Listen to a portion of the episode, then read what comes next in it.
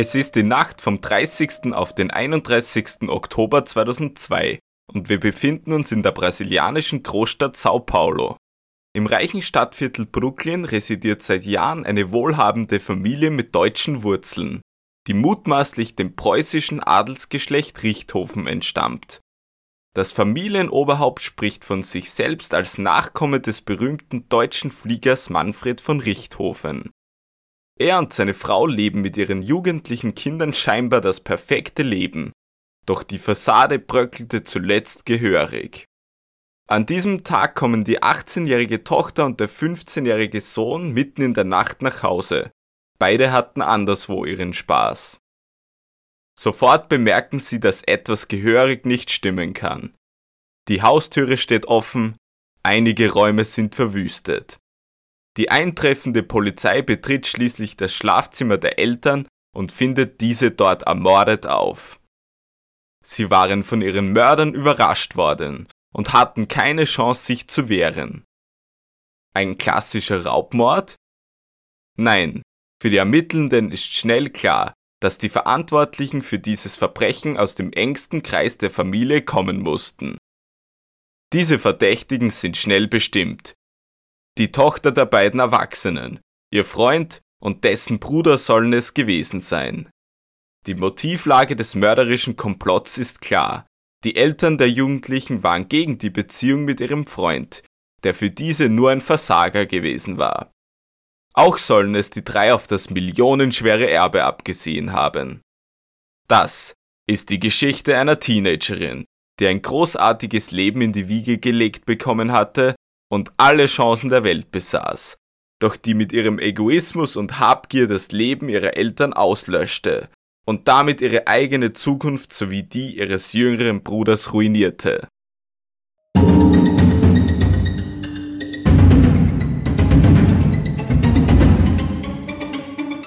Es ist Zeit für Mordio. Zeit für Morde und Mysterien, unabhängig ob ungelöst oder unfassbar.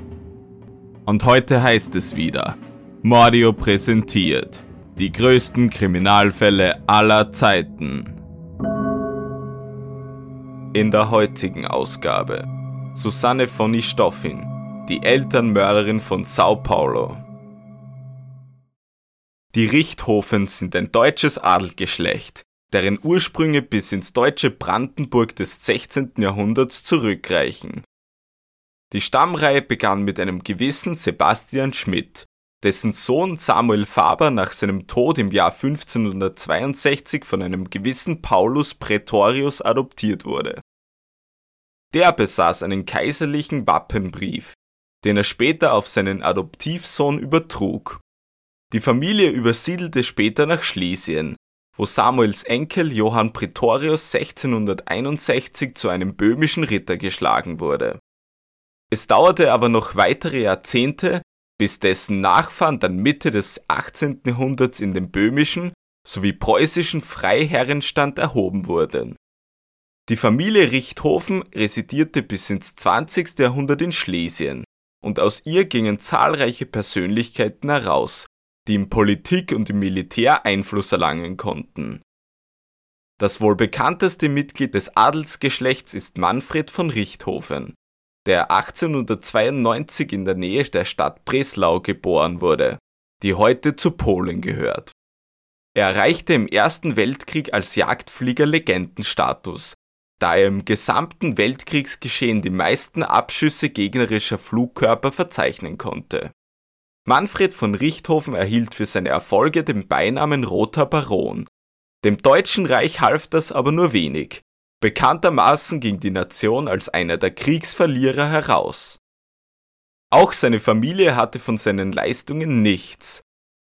Diese verlor durch den Ersten und später Zweiten Weltkrieg erheblichen Einfluss und Besitz und war gegen Ende 1945 auch zur Flucht aus der schlesischen Heimat gezwungen. Einzelne Mitglieder ließen sich in unterschiedlichsten Ländern auf dem Globus nieder ein Mitglied der Familie soll auch Manfred Albert von Richthofen gewesen sein. Der wurde am 3. Februar 1953 in Erbach im Alb-Donau-Kreis im deutschen Bundesland Baden-Württemberg geboren. Er soll der Sohn eines Joachim Hermann Oskar von Richthofen gewesen sein und angeblich ein entfernter Verwandter des berühmten Fliegers Manfred von Richthofen. In einem Gespräch mit einem Redakteur sollte er sich später als dessen Großenkel bezeichnen. Sowohl Manfred als auch dessen Vater Joachim tauchen in den Stammbüchern des Familienverbandes Richthofen jedoch nicht auf. Joachim gilt eigentlich als Mysterium. Sein Geburtsort, seine Herkunft sowie seine Lebensdaten inklusive Todesdatum sind nicht bekannt. Sein Name wird lediglich 1977 auf der in einer Zeitung gedruckten Heiratsnachricht von Manfred von Richthofen erwähnt.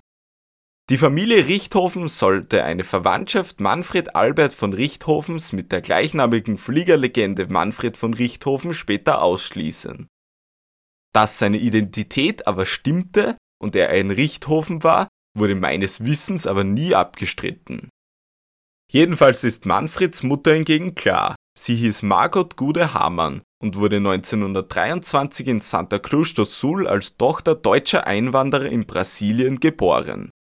Manfred Albert war brasilianischer Staatsbürger und die damit einhergehend unterschiedliche Aussprache seines deutschen Namens wird auch in diesem Podcast berücksichtigt. Sein Name Manfred und die seiner Nachfahren werden portugiesisch ausgesprochen. Dementsprechend wird von nun auch sein Nachname als Istoffin bezeichnet. Manfred Albert von Istoffin studierte in seinen Zwanzigern an der Universidade de São Paulo Ingenieurwissenschaften.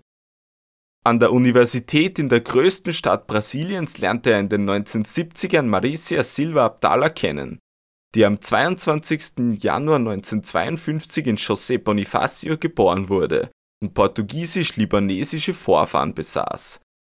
Maricia studierte in Sao Paulo Medizin. Manfred schloss das Studium im Jahr 1975 als Bauingenieur ab. Im Jahr 1977 heiratete das Paar ging laut Medienberichten dann anschließend gemeinsam nach Deutschland, um dort weiter zu studieren. Allzu lange können sie aber nicht in Deutschland gewesen sein, denn bereits Anfang der 1980er sind ihre Spuren im portugiesischsprachigen Teil Südamerikas wieder nachweisbar. Die Stoffins bauten sich in der Großstadt Sao Paulo ihr Leben auf. Manfred arbeitete als Ingenieur bei einem Staatsunternehmen und Marisa eröffnete eine Praxis als Psychiaterin. Am 3. November 1983 wurde das erste Kind der Stoffins geboren. Susanne Luis erblickte in Sao Paulo das Licht der Welt. Bald darauf zog die wohlhabende Familie in ein Anwesen in der Rua Zacarias de Goisch, 232 im teuren Stadtviertel Brooklyn. Dreieinhalb Jahre nach Susannes Geburt gebar Maricia ein zweites Kind, einen Jungen, der den Namen Andreas Albert erhielt. Im November 1998 erhielt Manfred von Istoffin eine Arbeit bei der Desenvolvimiento Rodoviario SA, abgekürzt DERSA, einer Straßenbaugesellschaft, die im Eigentum des Bundesstaates Sao Paulo ist. Dort war er wesentlich am Bau der Rodoanel Mario Covas, einer Schnellstraße um die Stadt Sao Paulo, beteiligt. Der Präsident des Unternehmens beschrieb ihn später als typischen Deutschen, der wenig kontaktfreudig, aber dafür sehr höflich war und eine gute Arbeitsmoral besaß. Ungewöhnlich für den deutschen Stereotyp ist aber sein großer Sinn für Humor herauszustellen. Im Juni 2002 übernahm Stoffin dort den Posten des technischen Direktors. Denn Stoffins war die Ausbildung ihrer Kinder sehr wichtig. Beide wurden an das Collegio Humboldt eine der renommiertesten zweisprachigen weiterführenden Schulen des Landes geschickt. Neben Portugiesisch war die Zweitsprache dort natürlich Deutsch. Die Eltern sollen eine gute Beziehung zu ihren Kindern gehabt haben und nur das Beste für diese gewollt haben. Und auch die Kinder verstanden sich laut den Aussagen verschiedener Bekannter der Familie sehr gut. So sollen sie sich stets einig gewesen sein und für Geschwister unüblich kaum miteinander gestritten haben. Der jüngste Sohn Andreas wurde ganz nach dem Vater Manfred ebenfalls als scheu und schüchtern beschrieben, der sich in seiner Freizeit lieber zu Hause dem Computer widmete oder sich mit seinem Meerschweinchen beschäftigte. Susanne war da schon geselliger als ihr Bruder und galt als äußerst beliebtes Mädchen. Sie war intelligent, sprach drei Sprachen und war äußerst hübsch. Seit ihrem 13. Lebensjahr übte sie den Kampfsport Karate aus und erreichte dort den braunen Gürtel.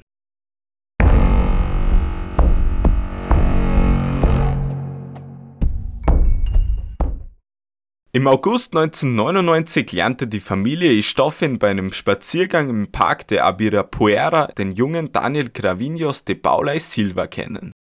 Der Park do Ibirapuera ist ein großer Stadtpark im Zentrum Sao Paulos und für die Stadt von elementarer Wichtigkeit, die vergleichbar ist mit der Bedeutung des Central Parks für New York City. Der Teenager Daniel trainierte dort Kunstflüge mit seinem Modellflugzeug und beeindruckte damit den Sohn Andreas von Istoffin. Als Modellflugzeugbauer und Steuerkapitän war Daniel sehr talentiert und bereits in jungen Jahren Staats-, Landes-, Südamerika- und Panamerikameister in einer Disziplin im Kunstfliegen gewesen. Er versuchte sich nebenbei auch für kurze Zeit an der Universidade Paulista in Sao Paulo. Das Studium der Rechtswissenschaften war für ihn aber nichts, und er ließ sein Leben ein wenig schleifen und lebte vom Verkauf selbstgebauter Modellflugzeuge.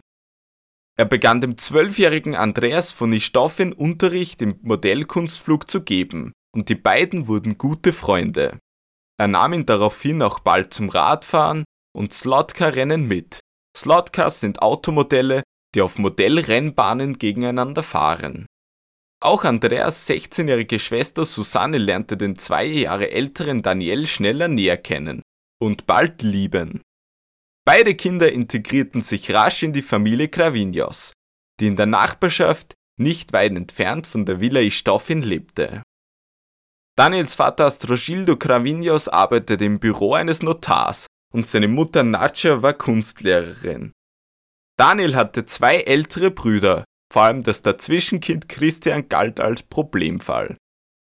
Der war ein klassischer Draufgänger, der den lieben langen Tag an Motorrädern herumschraubte, Motocross fuhr und Fallschirm sprang.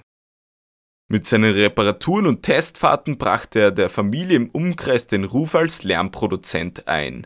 Nachdem es mit dem Jurastudium für Daniel Cravinius nichts wurde, ließ er sich vermutlich von seinem Bruder Christian negativ beeinflussen, der als Drogenkonsument wirklich nicht viel auf die Reihe brachte.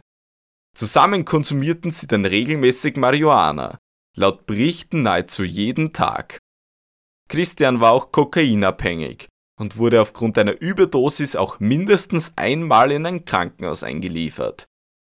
Zusätzlich dazu lebte der in Schulden bei seinen Drogenversorgern. Aufgrund der negativen Einflüsse ist es nicht sonderlich überraschend, dass die Eltern Susannes nicht positiv auf die Beziehung der beiden reagierten.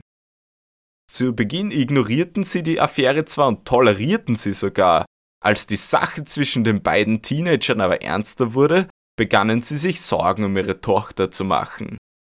Daniel akzeptierten sie nicht.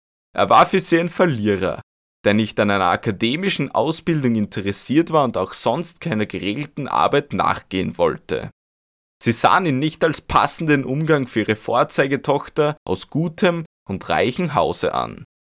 Susanne führte die Ablehnung ihrer Eltern aber vermutlich noch stärker in die Arme von Daniel Cravinhos, dem sie sogar Kleidung und Essen bezahlte. Sie gesellte sich zu Daniels Drogenkonsum hinzu und sie verschmolzen im wahrsten Sinne des Wortes bald zu einer Person. Der eine war immer bei den Aktivitäten des anderen dabei. Bei Schulausflügen nahm der beschäftigungslose Daniel teil, der ließ dadurch seine Kunstmodellflugtrainings immer weiter sausen. Nachdem Susanne die Hochschulreife erworben hatte, begann sie an der Pontificia Universidade Católica de Sao Paulo Rechtswissenschaften zu studieren und tat es damit Daniel gleich, der zu diesem Zeitpunkt aber logischerweise längst nicht mehr studierte. Im November 2001 eröffnete Manfred von Istoffen zwei Konten auf Susannes Namen bei Schweizer Banken und deponierte auf diesen in etwa 10 Millionen Euro. Dies führte später zu Spekulationen, ob dieses Geld entweder aus Veruntreuung oder Korruption bei der Straßenbaugesellschaft Dersa stammte. Manfred tat das, obwohl seine Tochter weiterhin nicht das machte, was er wollte, nämlich die Trennung von Daniel Cravinhos zu vollziehen. Generell wurde das Vermögen der Familie auf etwa 15 Millionen Euro geschätzt, also nur eineinhalb Mal so viel wie die Summe auf den beiden Schweizer Bankkonten. Ob Susanne von diesen Bankkonten in Kenntnis war, ist aber nicht klar. Diese nützte weiterhin jede Zeit in Gemeinsamkeit mit ihrem Freund und das junge Paar verbrachte jeden Nachmittag miteinander. Ende 2001, Susanne von Nistoffin und Daniel Gravinius waren schon über ein Jahr ein Paar, weitete sich das dann auch auf die Nächte aus. Ihren Eltern, die ihr das eigentlich verboten hatten, erzählte sie, sie würde bei Freundinnen lernen und dann auch dort schlafen. Irgendwann kam ihre Mutter Marisia dann dahinter, die über die Lüge ihrer Tochter natürlich alles andere als glücklich war. Im Verlauf des Jahres 2002 hielt Daniel dann um Susannes Hand an. Er schenkte ihr auch einen Verlobungsring, den sie stolz trug. Zu einer ersten Eskalation soll es dann am Muttertag 2002 gekommen sein, als Susanne und Manfred beim Essen in einem Restaurant in Saurock, einer Stadt im Bundesstaat Sao Paulo, in einen lautstarken Streit gerieten. Es ging natürlich um ihre Liebschaft mit Daniel Cravinhos, und die Auseinandersetzung wurde angeblich handgreiflich.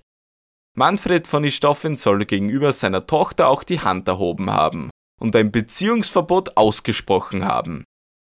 Susanne blieb dem familiären Zuhause dann für einige Zeit fern. Nach ihrer Rückkehr war der Verlobungsring nicht mehr an ihrem Ringfinger und sie kündigte das Ende der Beziehung an. Das war aber eine Lüge, genauso wie das Beziehungsverbot eine zwecklose erzieherische Maßnahme war. Die zuvor so gut gewesene Eltern-Kind-Beziehung vereiste. Susanne und Daniel trafen sich weiterhin im Geheimen. Im Mai und Juni 2002 wurde die Polizei zweimal zur Casa di Stoffen gerufen, um Streitereien zwischen Manfred von di auf der einen und Susanne und Daniel Gravinius auf der anderen Seite zu beenden. Im darauffolgenden Juli fuhren ihre Eltern dann für einen Monat nach Europa auf Urlaub. Für Susanne von Istoffen war dies natürlich ein Traum. Daniel lebte die gesamte Zeit über im Haus der Istoffins.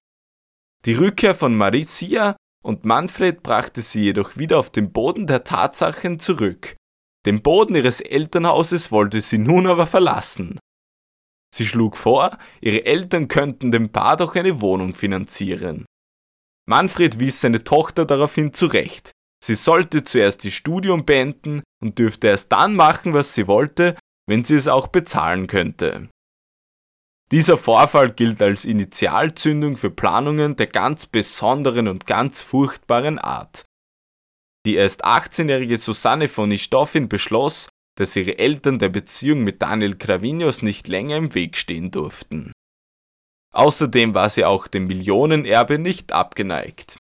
Anfang September 2002 gerieten Manfred von Nistoffin und Daniel Cravinius dann in einer solchen Intensität aneinander, dass die Streithähne einmal mehr durch den Einsatz von Polizeikräften beruhigt werden mussten.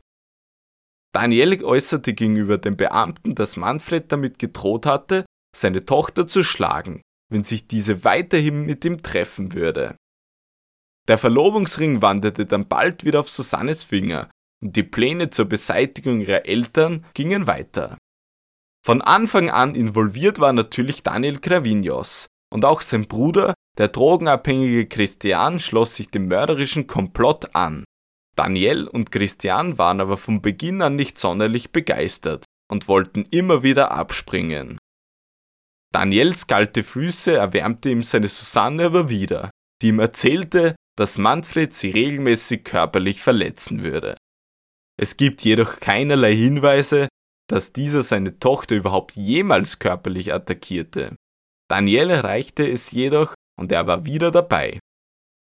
Ende Oktober führten die Verschwörer Geräuschtests mit einer Waffe durch, um herauszufinden, ob Nachbarn Schüsse im Haus der Istoffins hören würden. Diese Tests zeigten das Risiko eines Waffeneinsatzes auf, und auf eine Büchse konnten sie deshalb beim Verbrechen nicht zurückgreifen. Susanne schaltete auch die Alarm- und Überwachungskameras im Haus aus, damit die Tat nicht auf Video festgehalten werden würde. Am 30. Oktober 2002 fand eine letzte Lagebesprechung statt. Das aus ihrer Sicht perfekte Verbrechen war jetzt wochenlang vorbereitet worden. Nun war es soweit. Perfekt war aber längst nicht alles. Christian Gravinius war sich nämlich noch immer nicht endgültig sicher, ob er bei der Tat teilnehmen wollte. Aber der ließ sich am Ende doch von seinem Bruder breitschlagen und willigte ein mitzumachen.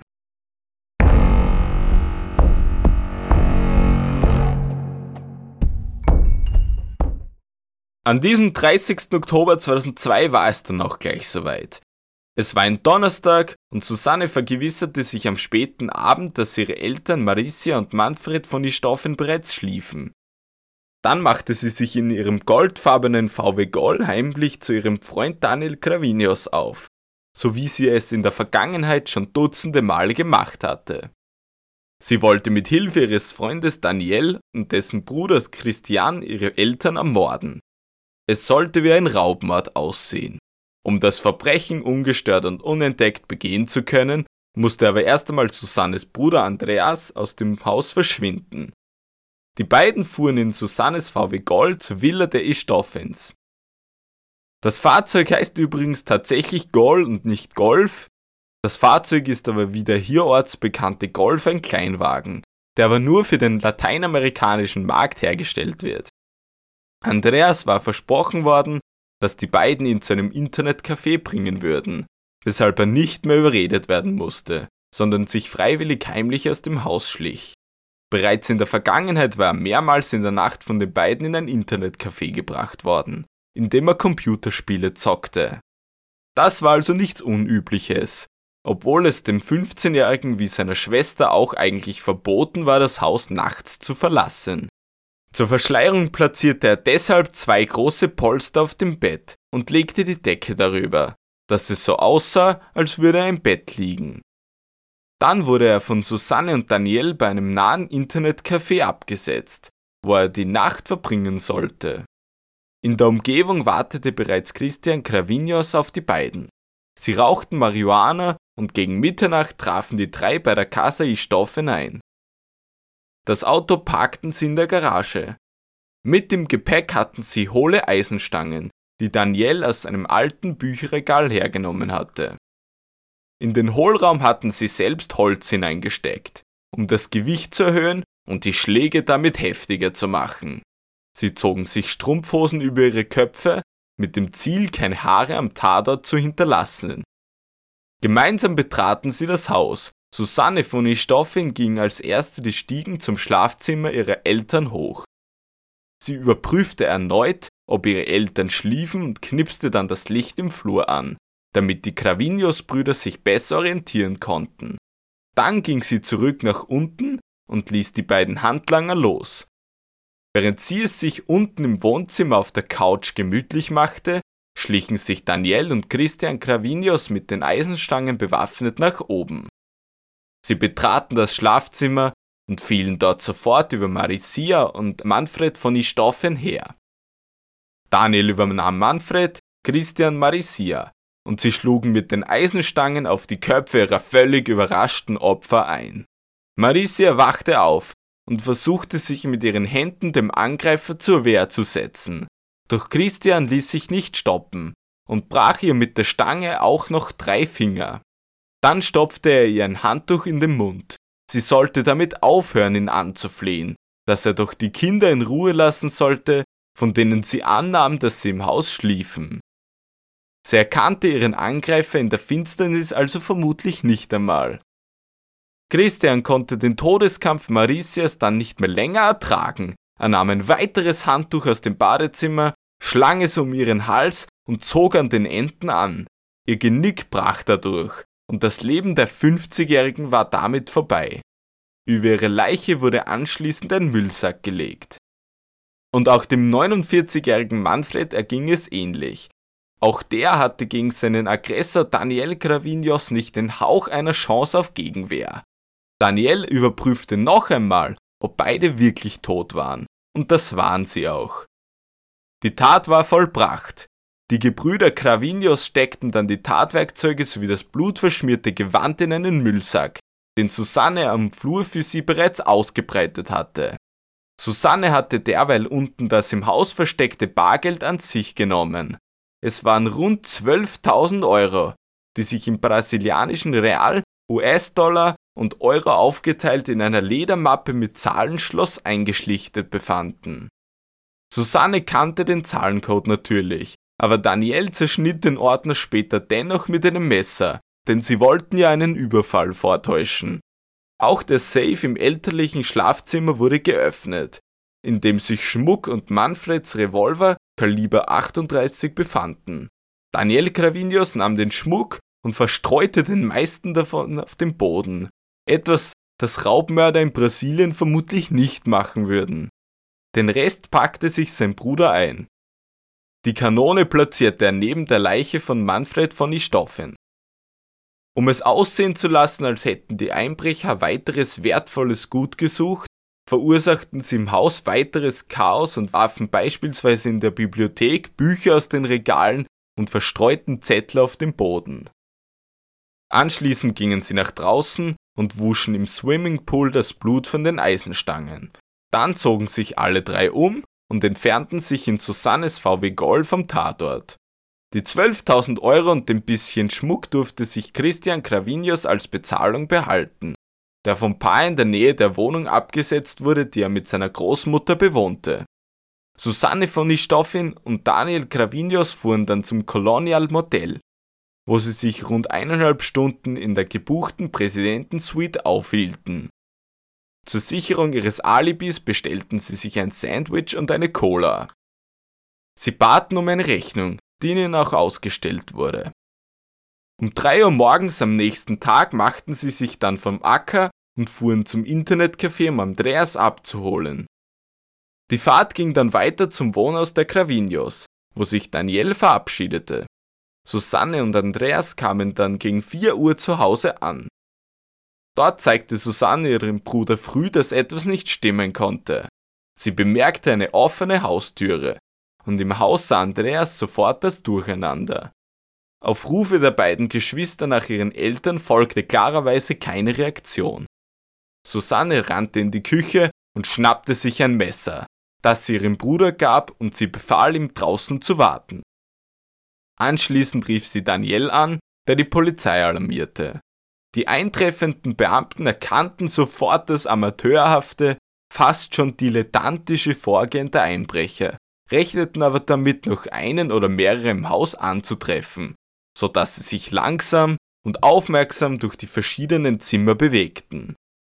Sie stellten fest, dass die Eindringlinge die allermeisten Räume im Haus nicht durchsucht hatten, schienen doch die meisten sehr aufgeräumt für sie. Im Schlafzimmer entdeckten sie dann die toten Körper von Maricia und Manfred von Istoffen. Der eingetroffene Daniel Gravinius verhielt sich währenddessen nicht sonderlich schlau, gab er doch an, dass die Familie gesamtes Bargeld in einer kleinen Ledermappe aufbewahrt hatte und nannte zusätzlich noch die exakten Beträge der Ersparnisse.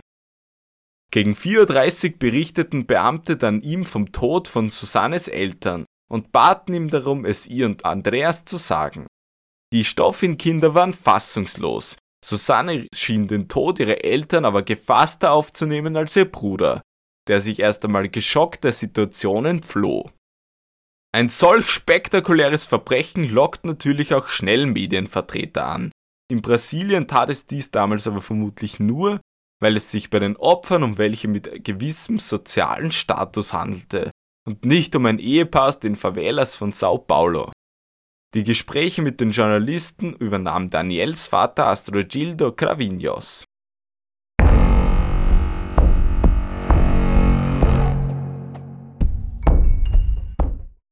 Bei der Obduktion der Leichen von Maricia und Manfred von Istoffin wurde der Tod bei beiden durch ein Schädel-Hirntrauma bestimmt, das durch Schläge mit einem stumpfen Gegenstand herbeigeführt worden war.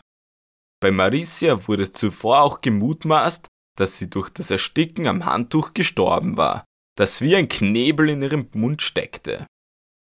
Sie war generell nicht sofort verschieden, sondern hatte einen qualvollen Todeskampf erlebt, der einige Zeit andauern musste. Die Untersuchenden am Tatort stellten heraus, dass die Art und Weise, wie die Täter in das Haus eingedrungen waren, surreal erschien denn es waren nirgends auch nur irgendwelche Einbruchsspuren zu erkennen. und das ließ damit nur zwei Möglichkeiten übrig. Entweder die Mörder besaßen einen Haustürschlüssel oder sie wurden von jemand ins Haus gelassen. Da sowohl Andreas ganz sicher als auch Susanne sowie Daniel Gravinius laut ihrer Aussage zum tatrelevanten Zeitpunkt außer Haus gewesen waren, hätten die Istoffens nach dieser Theorie ihre Mörder selbst ins Haus gelassen. Insgesamt unrealistisch, sonst wären sie bestimmt nicht in ihren Schlafzimmern attackiert worden, sondern einer von beiden vermutlich schon im Eingangsbereich. Die Stoffins hätten ihre Haustüre nachts wohl ohnehin nur wenigen geöffnet. Diverse weitere Indizien stützten die Theorie, dass die Täter aus dem nahen Umfeld von Manfred und Maricia kommen mussten. Der Raubgedanke schien einfach inszeniert. Einzelne Räume waren von den Tätern völlig außer Acht gelassen worden. Manfreds Waffe war am Tatort zurückgeblieben, ebenso sämtliche elektronische Geräte, und auch die teuren Fahrzeuge waren nicht angerührt worden, die in einigen Quellen auf bis zu vier Stück beschrieben wurden. Wenn Täter schon zum drastischsten aller Mittel greifen und ihre Opfer töten, dann hätten sie auch die Zeit gehabt, alle Wertgegenstände in ein Auto zu laden und damit abzuhauen. Doch das wurde nicht gemacht. Und damit war klar, dass das Ziel der Tat vielmehr die Tötung von Maricia und Manfred von Istoffin gewesen war, als in dem Haus fette Beute zu machen. Dementsprechend fokussierte sich die Polizei sofort auf die Personen, die den Opfern am nächsten standen. Dies beinhaltete Istoffin-Kinder, die Angestellten im Haus und die Arbeitskollegen von Maricia und Manfred von Istoffin. Susanne und Andreas von Istoffin wurden bereits am Morgen des Mordes zu unterschiedlichen Polizeiwachen gebracht, um dort eine Aussage zu tätigen. Die Trennung der Kinder hatte den Sinn, um eine gegenseitige Beeinflussung und Absprache zu verhindern und widersprüchliche Angaben zu finden. Andreas von Istoffin war bei seiner Befragung schwer mitgenommen und traumatisiert, doch die Ermittler befragten ihn durchaus mit Härte, denn für sie war natürlich auch er verdächtig. Er beantwortete alle Fragen der Ermittelnden, die Antworten schienen nicht vorbereitet zu sein. Der Fokus bei der Befragung wechselte dann schnell zu seiner Schwester und deren Freund. Besonders interessant schien ein Satz, den Susanne zu Andreas gesagt hatte. Sinngemäß lautete dieser, dass sie nicht wollte, dass Daniel Gravinius das alles noch auf den Kopf fallen würde und wies dabei auf die unzähligen Fingerabdrücke ihres Freundes im Haus hin, die der dort natürlich überall hinterlassen haben musste, als er dort einen Monat lang lebte. Andreas wurde stundenlang befragt und die Ermittler wollten ihn ermüden, damit er mehr über seine Schwester erzählen würde. Dieser begann dann im Lauf des Gesprächs immer mehr seiner eigenen Schwester zu misstrauen er erzählte, dass seine Schwester in der Zeit, als er im Internetcafé war, ihre Kleidung gewechselt haben musste, da sie ihn später mit anderem Gewand abgeholt hatte. Nach Beendigung wurde Andreas als Täter ausgeschlossen und in die Obhut seines Onkels Miguel Abdallah gegeben. Sein Alibi wurde später vom Besitzer des Internetcafés bestätigt. Er war zur tatrelevanten Zeitspanne dort gewesen. Bis zum Abschluss der Ermittlungen sollte er keinen Kontakt zu seiner Schwester und deren Freund haben, da diese zu den Hauptverdächtigen aufgestiegen waren und befürchtet wurde, dass sie auch nach Andreas Leben trachten würden. Susanne und Daniel Gravinios erregten parallel dazu auf einer anderen Wache schnell das Aufsehen der Polizisten. Bis die Vernehmung begann, machte Susanne ein Nickerchen, während ihr Kopf an den Schultern Daniels gelegt war, dann turtelte sie auch mit Daniel herum, und das Liebespaar romantisierte sich die doch so schwierigen Morgenstunden. Es machte nicht den Eindruck, als hätte der brutale Mord an ihren Eltern in irgendeiner Weise ihre Gedanken eingenommen. Susannes Aussage schien für die Kommissare dann nicht sonderlich authentisch und eher vorbereitet. Sie erzählte davon, wie sie und Daniel Andreas von zu Hause abgeholt und zum Internetcafé gebracht hatten. Bis sie Andreas wieder abholten, sollen sie die gesamte Zeit über in einem Motel gewesen sein. Laut ihr soll die Beziehung ihrer Eltern mit Daniel Gravinius gut gewesen sein. Sie hatten gegen ihre Liebschaft angeblich nichts einzuwenden. Das stimmte natürlich nicht. und sämtliche später vernommenen Freunde und Verwandte widersprachen ihr in diesem Punkt gravierend. Auch sagte sie, dass ihr Bruder Andreas niemals mit ihnen Marihuana konsumiert hatte. Die Ermittelnden wussten aber bereits bei ihrer Aussage, dass das eine glatte Lüge war. Hatte Andreas doch zuvor etwas anderes erzählt, nämlich dass er seit mehreren Monaten regelmäßig mit ihnen zusammen geraucht hätte. In einem Wort sagte sie auch, dass sie die Mörder ihrer Eltern foltern und töten sollten. Bei der Vernehmung gab sie zu Protokoll, dass sie die zerschnittene Ledermappe im Haus gesehen hatte. Dem Kommissar am Tatort hatte sie aber gesagt, dass sie nicht ins Haus gegangen war. Als Verdächtige nannte sie ein ehemaliges Dienstmädchen der Familie, das angeblich Geld gestohlen hatte. Dies sagte auch Daniel Gravinios, dessen Aussage nahezu ident mit jener von Susanne war. Die beiden hatten sich abgesprochen, und das fiel auch der Polizei auf. Daniel gab zusätzlich zu Protokoll, dass Maricia und Manfred von Istoffen Trinker gewesen waren, die täglich Bier und Whisky getrunken hatten. Auch sein Vater Astrogildo Gravinius behauptete das später. Sowohl Susanne als auch Andreas sagten aber aus, dass ihr Vater Manfred nur in Gesellschaft Wein getrunken hätte. Bei der Obduktion wurden in beiden Körpern keine Spuren von Alkohol nachgewiesen, Sie hatten also in den letzten 72 Stunden kein alkoholisches Getränk zu sich genommen, was die Lüge der Gravinios aufdeckte. Obwohl sie es sich abgesprochen hatten, unterschieden sich die Aussagen des Liebespaares in einigen Punkten, und sie widersprachen sich, vor allem was die Zeitangaben betraf. Susanne machte sich später auch nicht gerade beliebt, als sie sich vielmehr darum erkundigte, wann sie denn das familiäre Fahrzeug verkaufen könnte, und nicht, wer sich um die Beerdigung kümmern würde.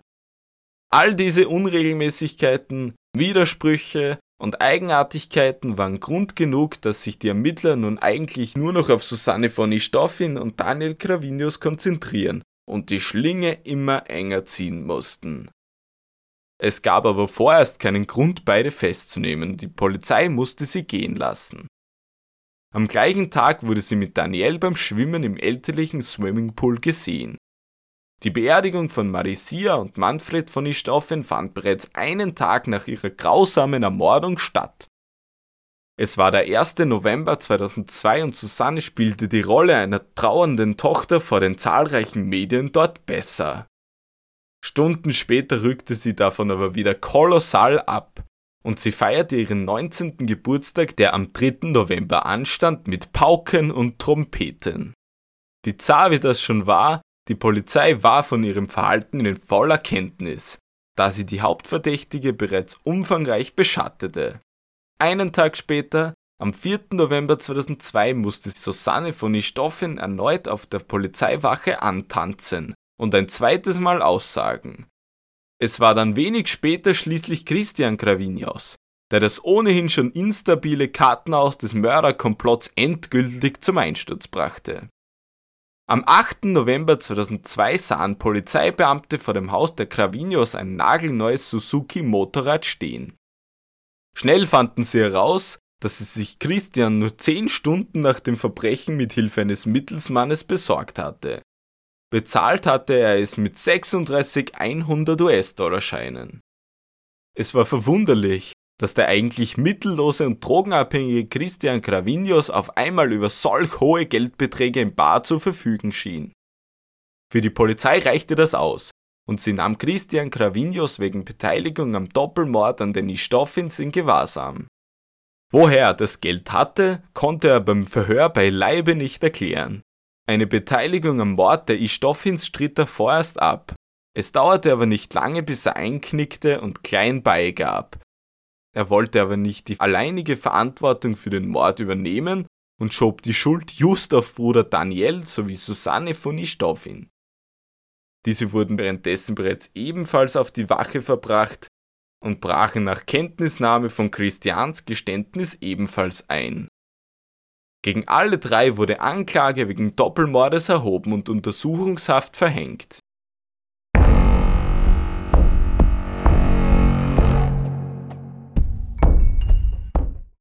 Die spektakulären Entwicklungen führten noch einmal zu einer Steigerung des Medientrubels.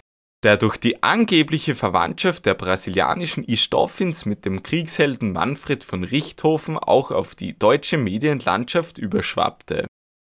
Dies führte schließlich auch dazu, dass die Adelsfamilie Richthofen öffentlich dementieren musste, dass der getötete Manfred Albert von Istoffen ein Nachfahre von diesem war. Susanne von Istoffen sowie Daniel und Christian Cravinios wurden alle in verschiedenen Gefängnissen in Sao Paulo untergebracht, Susanne in einem Frauengefängnis.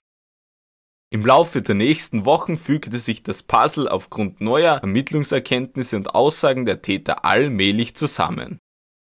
Somit wurde Susanne als Auftraggeberin identifiziert, die sich bei der Ermordung wahrscheinlich nicht selbst die Hände schmutzig gemacht hatte.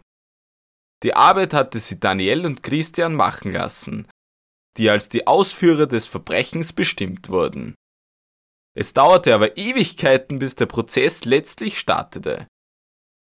Ironischerweise endete die Beziehung von Susanne von Nistoffen und Daniel Gravinius bereits nach wenigen Wochen in Haft, die ohnehin nur mehr in Form von Liebesbriefen weiter bestehen konnte. Zwei Jahre nach ihrer Festnahme im Dezember 2004 beantragte Susanne erstmals Habeas Corpus, und damit die Möglichkeit, den Arrest bis zum Start des Gerichtsverfahrens zu Hause unter Hausarrest ausharren zu dürfen. Ihr erster Antrag wurde abgelehnt. Im Juni 2005 wurde ihrem zweiten aber stattgegeben und sie durfte einige Monate in Hausarrest verbringen. Anfang April 2006 gab Susanne Foni Stoffin für die Nachrichtensendung Fantastico des brasilianischen Fernsehsenders Television Globo ein Exklusivinterview. TV Globo gilt als der größte und einflussreichste TV-Sender in Lateinamerika und hatte zuvor neun Monate lang versucht, ein Interview mit Susanne zu bekommen. Vor dem Interview wurde sie von ihrem Anwalt gebrieft und aufgefordert, beim Gespräch zu weinen. Dies wurde vom Mikrofon des Fantastico-Teams aufgezeichnet, das bereits eingeschaltet war. Am 9. April 2006 wurde diese Sendung dann ausgestrahlt und diese warf basierend auf diesen enthüllenden Aufnahmen einen kritischen Blick auf die Strategie der Verteidigung und die berechtigte Vermutung in den Raum, dass diese die große öffentliche Bühne nutzen wollte, um die brasilianische Bevölkerung auf ihre Seite zu holen. Beim Interview setzte die inzwischen 22-Jährige auch darauf, den Look eines unschuldigen Mädchens darzubieten. Sie trug ein T-Shirt mit Comicprint, Häschenpantoffeln und einem Pony als Haarschnitt. Die routinierten Journalisten durchschauten dies natürlich und berichteten entsprechend kritisch über diesen Versuch, die öffentliche Meinung zu beeinflussen. Dieser Bericht führte dann auch zu einer Beeinflussung der Meinung, aber eben im negativen Sinne. Am Tag nach der Ausstrahlung des Interviews wurde sie dann festgenommen und verbrachte die Zeit bis zum Prozessstart hinter Gittern. Zwei Monate später sollte dieser dann auch wirklich starten. Der zuerst für den 5. Juni 2006 anberaumte Prozess gegen die drei Angeklagten vor dem Geschworenengericht in Sao Paulo musste dann aber bevor er so richtig begann auch schon wieder verschoben werden. Am 17. Juli 2006 startete er dann und begann mit einer Welle an gegenseitigen Schuldzuweisungen seitens der Angeklagten. So stritt Susanne von Istoff in jegliche Beteiligung am Mord ab. Von der Planung und Ausführung des Verbrechens wollte sie nichts gewusst haben. Sie schob alles auf die Cravinius-Brüder. Ihr Verteidiger nannte, dass es überhaupt keinen Grund gegeben hätte, weshalb eine Millionärstochter aufgrund von Habgier hätte morden sollen. Daniel und Christian Cravinius wiesen dies entschieden zurück Christian ließ sogar einen Einblick in die vielfältige Motivlage der Brüder geben. Er sagte aus, dass Susanne verbalen, körperlichen und gar sexuellen Missbrauch von ihren Eltern erfahren hatte. Dies wurde selbst von Susanne von Istoffen aufs schärfste zurückgewiesen, und auch ansonsten gab es keine Anzeichen, dass Maricia und Manfred von Istoffen ihrer Tochter in irgendeinem Sinne Grausamkeiten zugefügt hatten. Ein weiterer Grund war laut Christian Cravinius natürlich auch das Erbe in Höhe von geschätzten 15 Millionen Euro, das die drei jungen Leute natürlich gerne gehabt hätten. Christian Gravinius schob die Schuld an der Ausführung der Tat alleinig seinem Bruder in die Schuhe. Der gestand dann auch den Angriff, nahm die Schuld gänzlich auf sich, um seinem Bruder eine lange Haft zu ersparen die er ohnehin sowieso hätte ableisten müssen. Für die Staatsanwaltschaft und die Gutachter war aber klar, dass die Angriffe auf die Istoffins von zwei Tätern ausgeübt wurden, da eben beide Opfer zeitgleich attackiert worden waren. Am dritten Verhandlungstag gab Christian dann zu, dass er Marisia von Istoffin mit der Eisenstange zu Tode geprügelt hatte. Er bestand aber darauf, dass er bei der Ankunft beim Anwesen der Istoffins die Autotür laut zugeschlagen hatte und die Stiege laut hochgestampft war, um die Opfer aufzuwecken und ihnen wenigstens den Hauch einer Chance zu geben, auf ihre Angreifer zu reagieren.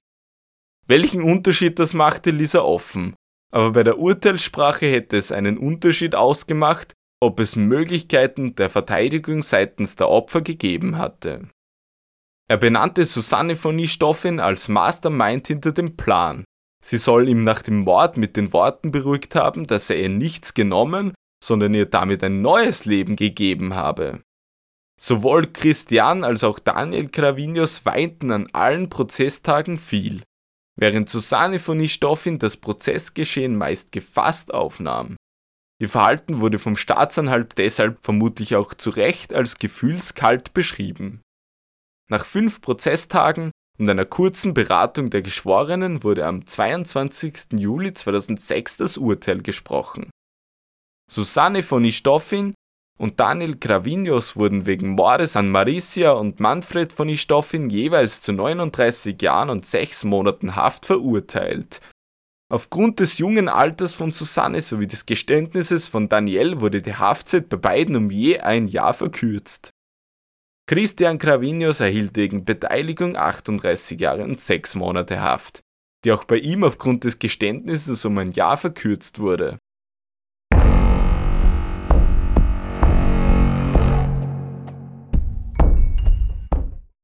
Susanne von Istoffin wurde in das Frauengefängnis von Tremembe verbracht einer Stadt außerhalb Sao Paulos. Sie besaß übrigens vollen Anspruch auf die 10 Millionen Euro auf den beiden Schweizer Konten, die ihr Vater vor seinem Tod in ihrem Namen eingerichtet hatte. Und auch die Hälfte des Erbes ihrer Eltern hätte ihr zugestanden. Erst nach diesem in Brasilien berühmt gewordenen Fall wurden zwei Gesetze auf den Weg gebracht, die nun verhindern sollen, dass Verurteilte wegen Mordes an einem Familienmitglied Anspruch auf den Nachlass des Opfers haben und dass jede Person von einer Erbschaft ausgeschlossen wird, die wegen der Ermordung oder versuchten Mordes eines Nahestehenden verurteilt wird. Wie alle Gesetzesveränderungen wirken sich auch diese in Brasilien nicht rückwirkend aus, und auf den Fall Susanne von Istoffen hatte dies keinen Einfluss. Die hatte seit der Ermordung ihrer Eltern versucht, das Erbe einzustreichen. Es wurde aber lange zurückgehalten. Im Februar 2011 bestätigte ein Gericht ihre Erbunfähigkeit, hielt aber offen, was mit ihrer Hälfte passieren sollte. Daniel und Christian Gravinius wurden im Februar 2013 in den offenen Vollzug entlassen, dass sie nunmehr tagsüber zur Arbeit gehen konnten, am Abend aber zum Schlafen ins Gefängnis zurückkehren mussten. Daniel Gravinius galt in Haft als Insasse mit gutem Benehmen. Er stellte in Gefängnis Tische und Stühle für Schulen her. Er heiratete um Weihnachten 2014 dann eine Biomedizinerin, die die Schwester eines Zellengenossen war. Ihre Beziehung mit Gravinius kostete diese zwei Jobs, als ihre Chefs erfuhren, mit wem sie da zusammen war. Er sollte dann eigentlich auf Bewährung entlassen werden, dies verzögerte sich aber aufgrund seiner Beteiligung am Handel mit anabolen Steroiden innerhalb der Gefängniswände. 2018 wurde Daniel Gravinius dann auf Bewährung entlassen. Sein Bruder Christian hatte dieses Privileg bereits ein Jahr vorher erhalten, war um die Zeit, als sein Bruder auf Bewährung rauskam, aber bereits wegen Körperverletzung schon wieder hinter schwedische Gardinen gewandert. Christian hatte auch versucht, die Polizisten zu bestechen, um eine Gefängnisstrafe zu verhindern. Das scheiterte aber und er kehrte in Haft zurück. Susanne von Nistoffen erhielt ein Jahr nach den Brüdern Gravinius im August 2014 das Recht, in den offenen Vollzug zu wechseln. Sie plante zuerst bei ihrem Anwalt, der sie auch beim Prozess verteidigt hatte, als Büroassistentin zu arbeiten. Bereits eine Woche später änderte sie ihre Meinung aber und stellte einen Antrag, nun doch im geschlossenen Vollzug bleiben zu dürfen. Als Grund nannte sie die Angst, in einem anderen Gefängnis, in das sie dann wechseln hätte müssen, belästigt zu werden. Die Liebesbeziehung zur Mitinsassin Sandra Regina Ruiz Gomes soll bei ihrer Entscheidung zu bleiben aber auch eine Rolle gespielt haben. Diese hatte als Entführerin und Mörderin eines Jugendlichen übrigens auch mörderisches Blut in sich. Ruiz Gomes heiratete sie schließlich im Oktober 2014 im Gefängnis von Tremembe und zog mit ihr in eine gemeinsame Zelle. Die Erbfrage stand zu dieser Zeit übrigens noch immer in der Schwebe und Susanne von Nistoffen gab in der Hoffnung, ihren Bruder Andreas dadurch wiedersehen zu können, zur gleichen Zeit bekannt, auf das Erbe gänzlich verzichten zu wollen. Im Februar sprach sie erstmals davon, dass sie den Mord an ihren Eltern gemeinsam mit den Cravinhos-Brüdern geplant hatte. Auch sagte sie, dass sie ihre Eltern vermissen und sich wünschen würde, dass ihr Bruder Andreas ihr vergeben würde, und wiederholte die Absicht, das Erbe aufgeben zu wollen. Im März 2015 sprach dann ein Gericht endgültig Andreas Susannes Hälfte des Erbes zu. Die Beziehung zu Sandra Regina Ruiz Gomes endete ein halbes Jahr nach der Heirat aufgrund des Umstandes, dass Ruiz Gomes mit ihrem Schritt in den offenen Vollzug in ein anderes Gefängnis verlegt wurde. Diesen Schritt trat Susanne dann ebenfalls im Oktober 2015 an, der ihr dieses Mal erneut gewährt wurde, da sie bereits ein Drittel ihrer Haftstrafe verbüßt hatte und in dieser Zeit ein gutes Benehmen an den Tag gelegt hatte. 2016 begann sie eine Beziehung mit dem Geschäftsmann Rogerio Olberg, dem Bruder einer Mitinsassin. Im selben Jahr wurde sie jedoch aufgrund falscher Angaben, an welcher Adresse sie sich während ihres Hafturlaubs aufhielt, wieder in eine Einzelzelle gesteckt und sie durfte das Gefängnis nun auch nicht mehr tagsüber verlassen. Im Februar 2017 begann sie an einer privaten Hochschule in Tremembe Betriebswirtschaftslehre zu studieren und auch das Privileg des offenen Vollzugs erhielt sie dann wieder. Sie verfolgte dieses Studium aber nicht lange. 2021 endete dann ihre Beziehung mit Rogerio Olberg und im September 2021 schlug sie ein Pharmaziestudium ein. Damit tat sie es ihrem jüngeren Bruder Andreas von Istaufen gleich. Der konnte ihr die Tat nie verzeihen und litt aufgrund der Geschehnisse jahrelang an einem seelischen Trauma. Seine außerordentliche Intelligenz konnte er aber bündeln und er legte eine erfolgreiche universitäre Karriere hin. Zwischen 2005 und 2009 studierte er Pharmazie und Biochemie an der Universidade de São Paulo und 2010 begann er mit seiner Promotion in organischer Chemie. Seit der Ermordung seiner Eltern hatte er bei seinem Onkel Miguel Abdallah gelebt und im September 2011 zog es ihn auch für kurze Zeit ins Schweizer Zürich. Im Jahr 2015 erlangte es einen Doktortitel an der Universidade de São Paulo. Mit der Presse sprach Andreas erst zu dieser Zeit erstmals und er bekräftigte dabei, dass er seine Schwester nicht verzeihen könnte.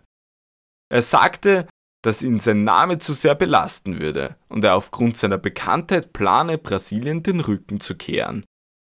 Das tat er aber nicht. Dennoch wurde es in der Folge ruhig um Andreas von Istoffin. Zwei Jahre später, im Frühjahr 2017, kam er aber bereits wieder in die Schlagzeilen. Er wurde aufgrund dreifachen Häusereinbruchs in Sao Paulo verhaftet und sah bei seiner Verhaftung sehr verwahrlost aus. Er trug zerrissene Kleidung, Wunden überzogen seinen gesamten Körper und er sprach Sätze ohne Zusammenhang. Als Marihuana- und Alkoholabhängiger wurde er in eine spezialisierte psychiatrische Einrichtung zur Entgiftung verbracht. Dann tauchte er wieder aus der Öffentlichkeit ab. Im Juli 2021 wurde ein Haus aus dem Erbe seiner Eltern verpfändet, das rund 300.000 Euro wert war. Ob es sich dabei um das Anwesen handelte, in dem die Morde geschahen, konnte ich dabei nicht herauslesen.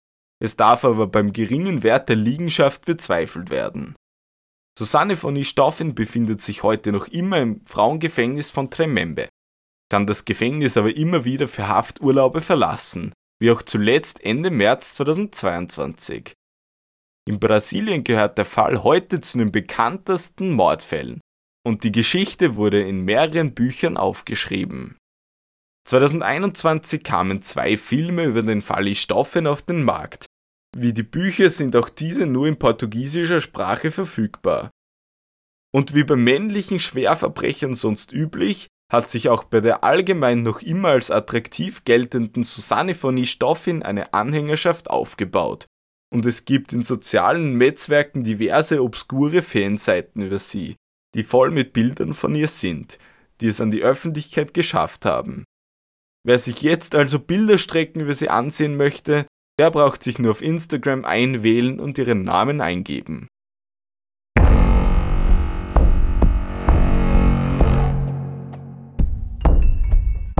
Das war die Geschichte von Susanne von Istoffin, der Elternmörderin von Sao Paulo. Ich hoffe, die heutige Ausgabe hat euch gefallen. In jedem Fall würde ich mich sehr über eine positive Bewertung in der Podcast-Anwendung eurer Wahl oder auf YouTube freuen. Empfehlt dieses Machwerk auch gerne euren Freunden und werft gerne einen Blick auf meinen Instagram-Account. Der Username ist @mordiocrime. Die entsprechenden Links dazu könnt ihr aber auch der Beschreibung entnehmen. Generell sind Verbesserungsvorschläge, Feedback oder ganz einfach ein netter Kommentar immer gerne gesehen. Und Fallvorschläge werden vielleicht schon in nicht allzu ferner Zukunft berücksichtigt. Wie bereits zuvor erwähnt, wurde über den Fall Susanne von Nistoffin auch in deutschsprachigen Medien im Laufe der Jahre öfters berichtet. Genaue Fallbeschreibungen wie in diesem Podcast, geschweige denn Bücher, blieben aber aus. Meine Quellen sind also deshalb nur brasilianische, ergo portugiesischsprachige Artikel, Berichte und auch einige Auszüge aus dem 2006 erschienenen Buch O Quinto Mandamento der brasilianischen Autorin Iana Cassoy wurden in dieser Ausgabe verarbeitet. Das hat insgesamt deutlich ausgereicht, um ein hoffentlich stimmiges und genaues Bild des Falles zu skizzieren. Sämtliche Quellen sind natürlich in der Beschreibung verlinkt und können auch beim Fallpost auf Instagram eingesehen werden.